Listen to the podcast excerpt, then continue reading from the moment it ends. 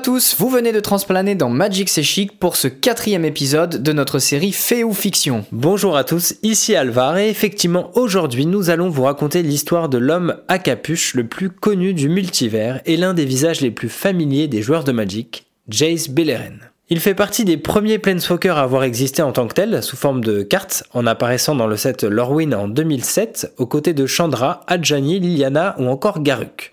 À l'heure où l'on parle, notre ami Jace est apparu sur 7 cartes de Planeswalker différentes, et bien plus si l'on compte les rééditions. Mais bientôt ce sera une huitième et même une neuvième carte qui lui seront dédiées puisqu'il échoue sur Ixalan en ayant perdu la mémoire. Mais heureusement, nous sommes là pour lui offrir, ainsi qu'à vous, une petite piqûre de rappel sur ses origines et ses nombreux exploits. Et oui, mon cher Alvar, et tu noteras que tout comme Nicole Bolas, l'histoire de Jace traverse les plans du monde de Magic et s'avère assez dense. On va donc essayer de vous résumer les moments clés de notre héros sans trop s'attarder sur les détails euh, qui sont nombreux et qui gravitent autour de lui. C'est parti.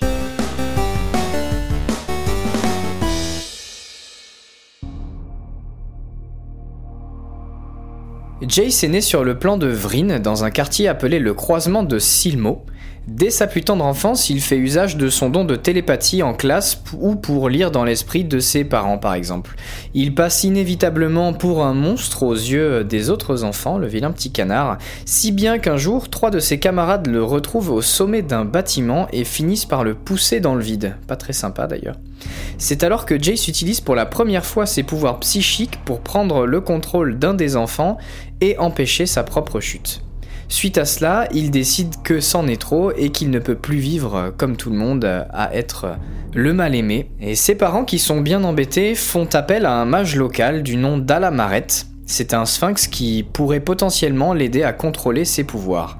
Alamaret prend Jace avec lui en tant qu'apprenti et l'entraîne pendant plusieurs années à la pratique de la magie afin de l'envoyer en mission pour récolter des informations militaires sur les deux factions du plan de Vryn qui sont actuellement en guerre.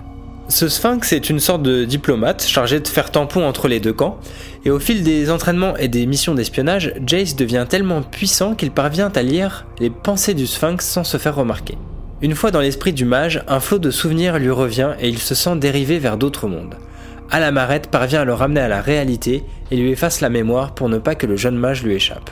Jace commence également à comprendre que son maître ne contribue absolument pas à apaiser le conflit sur Vryn et qu'il utilise les informations militaires rapportées par son apprenti pour ses propres intérêts. Grâce aux bribes de souvenirs qui lui restent de cet incident, Jace se laisse une note à lui-même détaillant ce qu'il a vécu et mentionnant la supercherie de son maître. Il prend ensuite soin d'effacer sa propre mémoire régulièrement pour être sûr que le sphinx ne puisse pas lire ses souvenirs. Plus tard, Jace va finir par défier son maître dans un duel de télépathie. Alamerette est toujours plus fort que lui et s'insinue brutalement dans l'esprit de Beleren, mais Jace profite de sa présence pour l'attaquer directement dans sa propre tête. Il parvient à réduire en miettes l'esprit de son mentor jusqu'à lui faire oublier comment respirer. L'intensité du combat et les dégâts mentaux subis par Jace le font brutalement changer de plan et il atterrit accidentellement sur Ravnica pendant qu'Alamaret gît sur le sol. L'étincelle de Planeswalker de Jace est donc enfin réveillée pour de bon. Et c'est d'ailleurs euh, ce Jace qu'on retrouve édité en Magic Origins, l'édition qui revenait euh, sur l'origine des futurs sentinelles, le recto illustrant ce jeune prodige de Vryn, dont l'étincelle se déclenche, lui permettant de devenir ensuite un Planeswalker télépathe.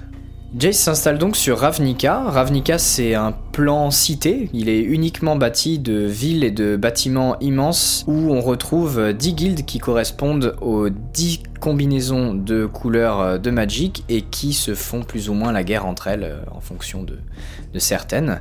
Et donc Jace est sur Ravnica et fait usage de ses dons de télépathie pour apprendre les secrets des riches et leur faire acheter son silence, ce qui lui permet de vivre confortablement. Un jour, il est attaqué par des créatures et parvient à remonter leur piste. Deux Planeswalkers sont les auteurs de l'attaque, Tézéret et Baltris, qui elle est une mage de feu. D'ailleurs, si ce nom ne vous évoque rien, c'est plus ou moins normal. Elle n'a jamais eu de carte éditée à son nom, contrairement à Tézéret que vous devez très bien connaître, voire jouer. Absolument. Du coup, ces deux Planeswalkers lui expliquent que cette petite embuscade était une invitation à rejoindre leur organisation qui s'appelle le Consortium Infini. C'est un cartel interplanaire qui possède des cellules sur différents plans, notamment Ravnica, Kamigawa ou encore Mercadia. Leur mission est de se procurer des objets rares commandés par leurs clients à travers les plans grâce à leur pouvoir de Planeswalker. Et Tézéret avoue à Jace que sa capacité à lire dans l'esprit des individus est un atout non négligeable pour retrouver des trésors. Jace accepte donc sa proposition et rejoint le consortium. Cependant, il déchante rapidement car euh, Tézéret n'est pas tout à fait un mec sympa, on va dire. Il pousse euh, Jace à utiliser ses pouvoirs euh, comme personne ne l'avait fait auparavant, l'incitant à torturer, voire même tuer pour le consortium infini. Beleren est clairement capable de tuer quelqu'un par la pensée, mais il ne peut se résoudre à faire une telle chose. Lors de ses missions, il rencontre par ailleurs un combattant du nom de Caliste. Là aussi, on a encore une carte qui n'a pas été éditée euh, pour ce, personnage. Mais les deux s'entendent très bien. Jace apprend la magie illusionniste à Caliste et inversement, il lui apprend l'art du combat. Au bout d'un moment, Jace commence à se questionner sur les pratiques du consortium, notamment suite à une mission euh, sur Kamigawa, donc ce fameux plan à l'esprit, on va dire, japonisant, qui se termine par le massacre d'un village Nezumi, des, hommes rats. Jace est passé à tabac par Tezret pour les erreurs commises lors de cette mission, même s'il n'en était pas responsable. Mais Tezret continue cependant d'entraîner Jace car il ne peut se passer de ses pouvoirs mentaux, notamment pour ce qui va suivre parce qu'en fait il a arrangé un rendez-vous avec euh, Nicole Bolas, celui qui a créé le consortium infini et qui le dirigeait avant un coup d'état mené par euh, Tezret justement. Ce dernier prend Jace euh, avec lui pour s'assurer que le dragon ne pénètre pas dans leurs esprits, mais Jace est tellement omnubilé par la puissance de Nicole Bolas qu'il ne peut défendre son maître. Ils parviennent néanmoins à fuir, mais encore une fois, Tezret torture Jace en représailles. Jace décide de fuir avec son partenaire Caliste, et c'est dans un endroit reculé du plan Ravnica qu'ils font la rencontre de Liliana Vess. C'est une Planeswalker que vous connaissez bien normalement, qui travaille en freelance, on va dire, pour le consortium, et qui profite de cette rencontre pour charmer les deux hommes et tisser des liens très rapprochés avec Jace. On va dire que Liliana a ses propres démons, et pour des raisons que nous détaillerons pas ici, elle finit par dévoiler à contre-coeur la cachette de Jace au consortium. Les choses tournent mal après cette petite trahison pour les deux hommes, et pour sauver leur vie, Beleren tente d'absorber l'esprit de Caliste et d'échanger de corps avec leur assassin, ce qui ne marche pas exactement comme prévu. Six mois plus tard, Jace qui s'était retrouvé dans le corps de Caliste meurt, et l'esprit de Jace retourne dans son corps d'origine, ce qui implique d'importantes séquelles mentales pour lui comme vous pouvez l'imaginer. Liliana, prise de remords, retrouve Jace et l'aide à se remettre sur pied pour traquer Tézéret et venger Caliste. Nous avons donc d'un côté Tézéret à la recherche de Jace pour le punir de son insubordination, et de l'autre Jace en chasse de Tézéret pour se venger. Il se tourne vers Nicole Bolas pour localiser le repère de Tézéret et planifie une attaque. Jace utilise ses pouvoirs pour se frayer un chemin à travers la forteresse du consortium jusqu'à tomber sur la Planeswalker Baltris qu'il finit par battre. Il découvre alors qu'il est manipulé depuis le début par Liliana qui l'incite à se débarrasser de Tézéret pour ses propres intérêts. Sans rentrer dans les détails, elle travaillait en fait pour Nicole Bolas qui souhaitait se venger de Tézéret et reprendre le contrôle du consortium infini. S'ensuit l'affrontement final entre Jace et Tézéret. Ce dernier est le plus puissant des deux, mais Jace parvient à prendre le dessus en retournant les artefacts de Tézéret contre lui. Le combat se termine avec un Jace victorieux et un Tézéret dont la mémoire a été totalement oblitérée. Jace en profite pour détruire toutes les informations obtenues dans les pensées de Tézéret à propos du consortium infini et prend la tête de la cellule de Ravnica pour tenter de lui apporter un nouveau souffle. De son côté, Nicole Bolas saisit l'occasion pour récupérer la dépouille de Tézret et la servir totalement. Pour raconter la suite de l'histoire, il faut faire un bond de quelques années en arrière. Lors de sa première année au service du consortium Infini, Jace est envoyé en mission pour récupérer un parchemin volé par une dénommée Chandra. Il parvient à retrouver sa trace sur le plan de Regatta, où Chandra étudie dans la forteresse de Keral. Un combat éclate entre les deux Planeswalkers et Jace réussit alors à récupérer le parchemin et effacer ses informations de la mémoire de Chandra. Sa mission accomplie, Jace repartait sur Ravnica. Seul détail, il était en fait arrivé trop tard et les moines de la forteresse avaient déjà fait des copies du parchemin. Trois ans après cette fameuse mission, Jace décide de s'intéresser de nouveau au parchemin en question, appelé en fait Parchemin du Dragon. C'est en réalité un artefact qui contient un puissant sort de feu appelé le souffle du Gin ou Ectofeu. Avec l'aide du Planeswalker Garuk, Jace parvient à décoder le parchemin qui recelait également une carte secrète du plan de Zendikar. C'est à l'occasion de ce bloc premier du nom qu'est alors édité la version la plus puissante de Jace, le sculpteur de l'esprit. En arrivant sur le plan, il se rend compte que Chandra l'a devancé et décide de suivre sa trace en direction d'un sanctuaire appelé l'œil du Gin. Lorsqu'il y arrive, il surprend Chandra en plein combat avec le Planeswalker Sarkhan sous sa forme draconique. Il décide d'aider la jeune femme, mais sa magie se trouve absorbée par un des hédrons qui se trouve dans le sanctuaire. Alors pour rappel, les hédrons, ce sont des monolithes magiques que l'on retrouve partout sur le plan de Zendikar, en forme de losange que vous avez forcément vu si vous jouez à Magic. Ayant déchiffré le parchemin du dragon, il dit à Chandra d'utiliser le sort d'Ectofeu, leur permettant de vaincre Sarkhan dans une puissante vague d'énergie qui les assomme tous.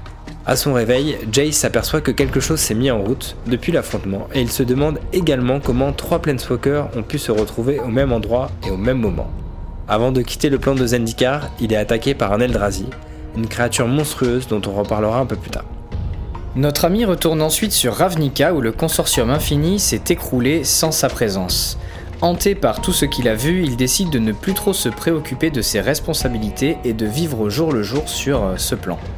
À cette occasion, une nouvelle version de lui est éditée, Jace, architecte des pensées. On va passer assez rapidement sur les événements de Ravnica, étant donné que l'histoire est très dense à ce moment-là également. Euh, en tout cas, ce qu'il faut retenir, c'est que Jace découvre un secret dans la ville de Ravnica qui est directement lié au lointain passé du plan. À mesure qu'il progresse dans son enquête, les dix guildes du plan conspirent chacune de leur côté contre lui. Plus spécifiquement, le brillant dragon Niv Mizzet, leader du clan bleu-rouge Izet, compte bien empêcher Jace et les autres guildes d'obtenir ces précieuses informations. Entre autres, Jace apprend l'existence d'un labyrinthe implicite, caché au sein même de la ville et qui promet de grands pouvoirs à celui qui saura le résoudre. La nouvelle se répand et toutes les guildes se préparent pour une guerre destructrice. Il se trouve que pour aller au bout du labyrinthe, toutes les guildes doivent le parcourir en même temps. Son but, c'est de déterminer si les clans sont capables de collaborer pour établir un nouveau pacte des guildes, garantissant la paix sur le plan. Chaque clan désigne alors un champion qui participera à l'épreuve, et Jace se joint à la course de manière inattendue, tout seul. Dans le cas où la collaboration serait impossible, les champions se verraient attribuer le pouvoir de prononcer le verdict suprême, détruisant toutes les guildes afin d'éviter une guerre. À la fin de ce long parcours semé d'embûches, Jace constate que les clans se battent pour le pouvoir. C'est à ce moment chaotique que le gardien du labyrinthe apparaît et octroie le verdict suprême aux champions. Jace utilise alors ses pouvoirs pour connecter l'esprit des dix combattants et les empêcher de commettre l'irréparable et de tout détruire. Témoin de la situation, le gardien du labyrinthe décide de nommer Jace en tant que pacte des guildes vivants, le médiateur capable de faire cohabiter toutes les factions de Ravnica. Il se voit même doté d'une carte de Planeswalker reflétant ce nouveau statut lors de la sortie de Magic 2015. Plus tard, en tant que pacte des guildes, justement, il fait la rencontre de la gorgone Planeswalker Vraska, dont vous allez entendre parler dans pas si longtemps, qui le prend en embuscade et menace de le tuer s'il ne l'aide pas à accéder au pouvoir. Grâce à ses illusions, Jace parvient alors à faire fuir la Gorgone, mais cette dernière laisse échapper des mots qui vont résonner dans son esprit. Son ami Garuk serait apparemment en grand danger. Et effectivement, Liliana a par le passé lancé une malédiction sur Garuk, vouant à le changer en démon. La forme démoniaque finale de Garuk représenterait une trop grande menace pour le multivers, et Jace décide alors de retourner sur Zendikar. Sur place, il traque le démon Omnixilis, un ancien planeswalker surpuissant qui y était enfermé, et lui arrache l'édron implanté dans sa tête qui servait justement à contenir ses pouvoirs. Il parvient ensuite à utiliser cet édron sur Garuk pour stopper la malédiction, mais ce n'est pas assez pour le soigner totalement. Garuk, condamné à rester un monstre, avoue à Jace qu'il n'est pas insatisfait de ce qu'il est devenu et qu'il tuera quiconque croise sa route. Jace, attristé, décide donc d'abandonner Garuk à son sort. Quelques années plus tard, nous retournons à nouveau sur Zendikar. Le plan se trouve désormais infesté d'Eldrazi, entité alien immense venue du vide pour réduire le plan à néant. Il se trouve que les Eldrazi étaient jadis emprisonnés sur Zendikar grâce aux Hédrons, ces fameux artefacts monolithiques. Le combat que Jace a mené avec Chandra contre Sarkhan à l'époque avait en fait été manigancé par Nicole Bolas afin de libérer les Eldrazi, pour une raison à ce jour inconnue. Gideon Jura, un autre Planeswalker bien célèbre du lore de Magic qui avait aussi élu d'ailleurs domicile sur Ravnica, hébergé par la guilde Boros, rouge et blanche, euh, témoin de cette situation euh, critique sur Zendikar, euh, revient bah, justement sur Ravnica pour demander l'aide de Jace. Ils repartent ensemble en transplanant pour affronter ces hordes de monstres engendrés par le titan Eldrazi Ulamog. Sur place, ils croisent justement la route d'autres Planeswalkers que nous connaissons bien, Nissa et Chandra. Arrivé sur place, Jace part de son côté et suit une piste qui le mène de nouveau à l'œil du Guin, le fameux sanctuaire qui était à l'époque le dernier verrou maintenant les Eldrazi emprisonnés. Il y fait justement la rencontre de son architecte, Hugin, le dragon Planeswalker et ennemi juré de Nicole Bolas. Celui-ci lui dit que les Eldrazi sont des entités que la conscience humaine ne peut comprendre et que leur mort aurait des répercussions inconnues sur l'ensemble du multivers. Il suggère de se contenter de les emprisonner à nouveau grâce aux Hédrons plutôt que de les tuer. Cependant, nos amis Planeswalkers subissent une première défaite cuisante en utilisant cette méthode, notamment à cause d'Obnixilis qu'on a cité un petit peu plus tôt, qui vient récupérer l'énergie des Hédrons pour à la fois raviver son étincelle de Planeswalker et réveiller un deuxième titan Eldrazi, Kozilek. Du coup, Jace n'écoute pas les conseils du Guin et il met en place un nouveau plan pour détruire Ulamog et Kozilek et leurs engences.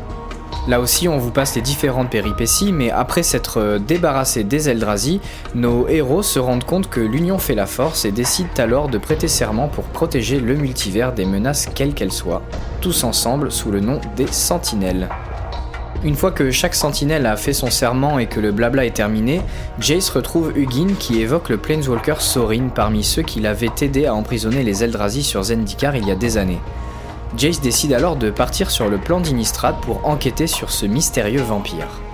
Là-bas, rien ne va plus, tout le monde devient fou, le détisseur de secrets compris. Et oui Tony, c'est justement le nom de sa carte, éditée à l'occasion de Ténèbres sur Innistrad, qui ressemble d'ailleurs beaucoup dans ses capacités à une sorte de Jace euh, V2, soit celui de Zendikar, à la puissance néanmoins atténuée.